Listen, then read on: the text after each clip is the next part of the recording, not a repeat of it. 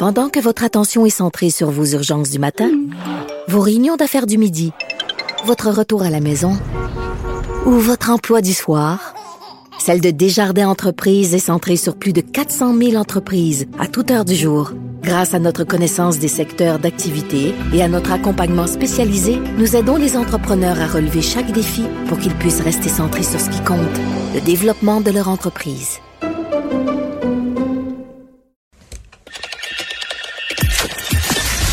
Mario Dumont. Plus pratique que n'importe quel moteur de recherche. Une source d'information plus fiable que les internets. Pour savoir et comprendre, Mario Dumont. On sait tous que le gouvernement, dans ses plans pour euh, réduire euh, nos, euh, nos émissions de GES, améliorer notre bilan pour les changements climatiques, oui, il faut changer le comportement des gens, les transports, mais il y a l'industrie.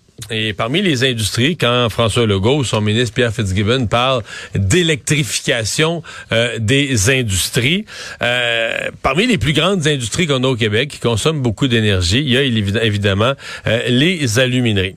Hier, dans son plan devant l'Association de l'énergie renouvelable, Pierre Fitzgibbon faisait une conférence, pour représenter son plan, puis réservait un bloc d'énergie pour ce secteur-là, électrifier le secteur des, des alumineries.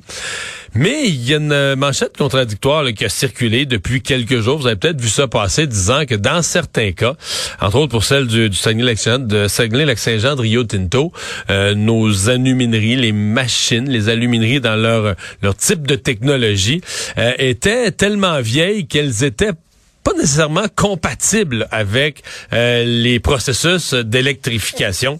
Jean Simard est le président, chef de la direction de l'Association d'aluminium du Canada. Monsieur Simard, bonjour.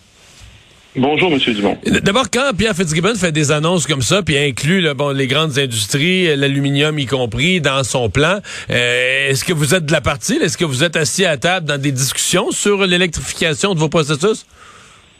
Ben, premièrement, nos processus sont, sont fonctionnent à l'hydroélectricité à 100% euh, C'est la première chose. Et deuxièmement... La fabrication de l'aluminium elle-même.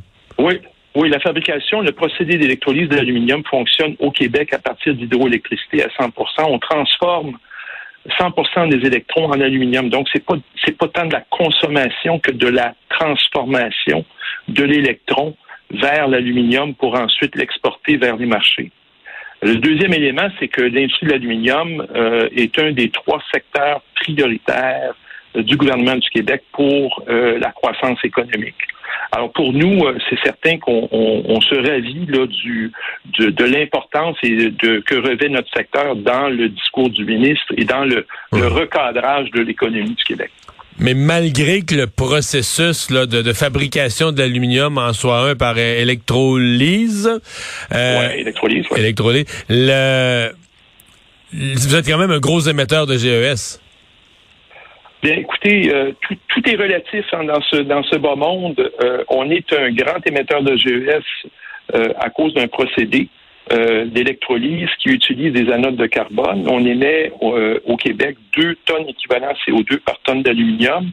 On peut se conforter en se disant qu'on a la plus faible, le plus faible taux d'émission au monde si on se compare à la Chine qui fonctionne au charbon avec 21 tonnes équivalent CO2, euh, à nos amis américains qui fonctionnent au charbon aussi avec le même taux, au Moyen-Orient qui est au gaz naturel avec 8 tonnes équivalent CO2. Alors oui, en termes absolus, on est un grand émetteur parce qu'on ne peut pas produire sans émettre minimalement ce que nous émettons.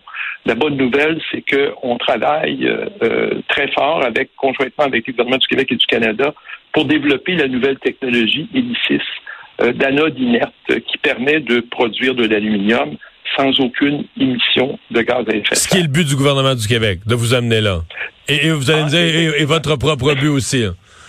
Oui, et notre propre but, Rio Tinto et euh, Alcoa euh, ont co-investi dans une co-entreprise à laquelle sont partis les gouvernements du Canada et du Québec sur base financière pour que cette technologie de rupture, ce qu'on appelle en anglais un game changer, euh, euh, se développe ici au Québec pour ensuite être exportée sur les marchés à travers le monde et naturellement être implantée dans nos usines éventuellement.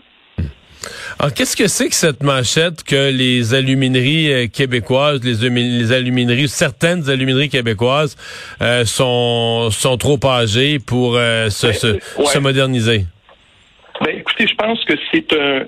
Il y a peut-être une confusion des genres ici. la, la réalité est la suivante. la moyenne d'âge de nos usines, c'est à peu près 35 ans. Les, si on se compare à la Chine, où est-ce que c'est à peu près 15 ans, on se compare euh, aux États-Unis, c'est environ 50 ans, puis à l'Europe, qui est à peu près à une quarantaine d'années, on a un parc d'usines qui est à peu près à mi-chemin entre les plus récentes dans le monde puis les plus anciennes. Maintenant, c'est pas parce que une usine a 50 ans ou 30 ans ou 20 ans que c'est une, en guillemets, vieille usine. Pourquoi? Mais parce que quand on construit une usine, on fait une projection sur 25 ans, c'est des cycles de 25 ans. On investit pour que cet actif-là, on puisse le reconduire durant une autre 25 ans dans le temps, ce qui nous amène à 50 ans minimalement. Et ça, ça nous force à réinvestir à chaque année pour maintenir la compétitivité de l'usine. Ça veut dire que si j'ai une usine, par exemple, qui a une cinquantaine d'années, je peux la maintenir sur le plan technologique pour qu'elle ait la compétitivité d'une usine qui a été construite il y a cinq ans ou il y a dix ans. Et c'est le cas de nos usines. C'est un peu comme la place Ville-Marie. Je peux me permettre de faire une image. Quand vous regardez ça de l'extérieur, c'est quand même un bel édifice, mais on peut, euh, le dater euh, au niveau architectural. Quand on va à l'intérieur puis qu'on se promène, on n'a plus de repères parce que ça a été maintenu année après année. Ils réinvestissent des millions de dollars. Dans nos usines, on investit, si vous prenez le Saguenay, il y a 500 millions de dollars par année de réinvestis pour maintenir à niveau ces usines-là, juste pour le maintien à niveau, année après année. Ça fait en sorte qu'une usine qui a 30 ans, quand on va à l'intérieur, quand on mesure son efficacité opérationnelle, c'est une usine qui est performante. D'où vient la confusion? C'est que la prochaine étape, c'est la décarbonation totale. C'est de passer à cette technologie Ilicis-là qui va probablement avoir une configuration très différente de ce qu'on connaît aujourd'hui.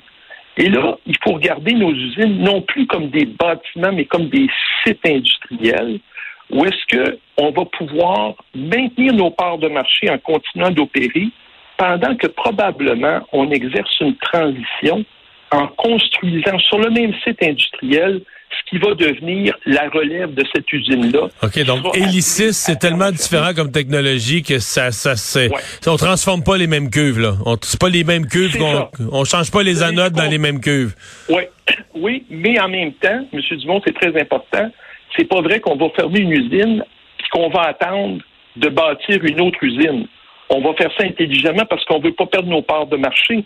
Si on ferme la capacité, on donne le marché à la Chine, à l'Inde, au Moyen-Orient ou à la Russie. Je pense pas que c'est ça qu'on veut faire.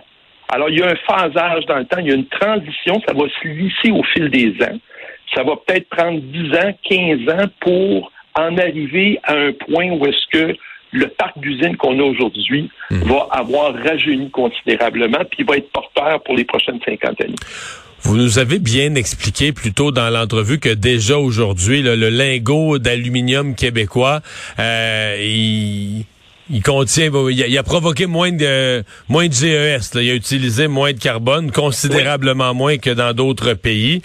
Euh, est-ce que ça a une valeur ou est-ce que peut-être dans la prochaine décennie, ou et si on arrive avec Hélicis puis qu'on a de l'aluminium zéro émission, là, est-ce qu'il va avoir une valeur? Est-ce que certaines compagnies, au nom de, pour se donner une image, par exemple des fabricants automobiles, pour se donner une image verte, vont pouvoir dire, ben nous, on a non seulement une auto verte, une auto électrique, mais en plus, l'aluminium qui a été inclus est zéro émission. Est-ce qu'il y a une valeur ajoutée à être un leader en ce matière-là? Encore une fois, il faut raisonner ça sur une longue échelle de temps. La première chose, le premier phénomène, auquel on assiste présentement, c'est que l'offre d'aluminium à faible empreinte carbone euh, répond à certains marchés de niche. On a vu l'annonce tout récemment avec BMW. BMW, oui, vu ça. Avec, il y a eu Audi, et ainsi de suite. En fait, c'est des positionnements de marché. Euh, donc, aujourd'hui, il y avait, il y a à peu près deux, trois ans, il a commencé à y avoir une prime verte, mais une on dirait en bon québécois, une pinote, c'était 40 dollars à peu près sur un prix total de 3 000 dollars la tonne de reconnaissance d'une valeur ajoutée. La prime a pratiquement disparu depuis deux ans. Pourquoi? Parce a de plus en plus d'offres d'aluminium décarboné. Le Québec va être de moins en moins seul dans ce, ce niveau-là de performance parce que partout on accélère la décarbonation dans la grande filière industrielle d'aluminium. Alors la prochaine frontière, c'est plus l'aluminium à faible empreinte carbone, c'est l'aluminium sans carbone. Et c'est ce que Illicis va permettre. D'ici là, ce que ça donne, c'est l'accès à des marchés qui vont refuser de l'aluminium produit au charbon, par exemple. Ils vont dire, moi, là, j'en veux pas. Dans, dans ma chaîne de production automobile, je veux aucun aluminium produit à partir de charbon. Ils ne paieront pas une prime pour l'aluminium vert, mais ils vont faire place exclusivement à cet aluminium-là. Puis éventuellement, probablement, que ce même marché-là, des niches de marché très pointues, vont dire, moi, de l'aluminium sans aucun carbone, ça a une certaine valeur pour moi. Et peut-être qu'à ce moment-là, il va y avoir une prime qui va se mettre en place parce qu'il n'y aura pas suffisamment d'aluminium sans carbone pour répondre à toute la demande pour de l'aluminium sans carbone. Et là, c'est un jeu d'offre et de demande. Mais ça, c'est, on est dans 10 ans, 15 ans. Ben très très intéressant. Donc c'est quand même encourageant. Le Québec est quand même bien. Il a toujours été dans l'aluminium, mais aujourd'hui plus que jamais très bien positionné. Oui, puis je pense qu'on peut, on peut être très fier parce que c'est une des belles industries d'avenir. La décarbonation de la planète passe de façon incontournable par l'utilisation de l'aluminium et qui plus est de l'aluminium qui est décarboné complètement. Jean Simard, merci beaucoup. Au revoir. Merci, M. Dubon. Au revoir.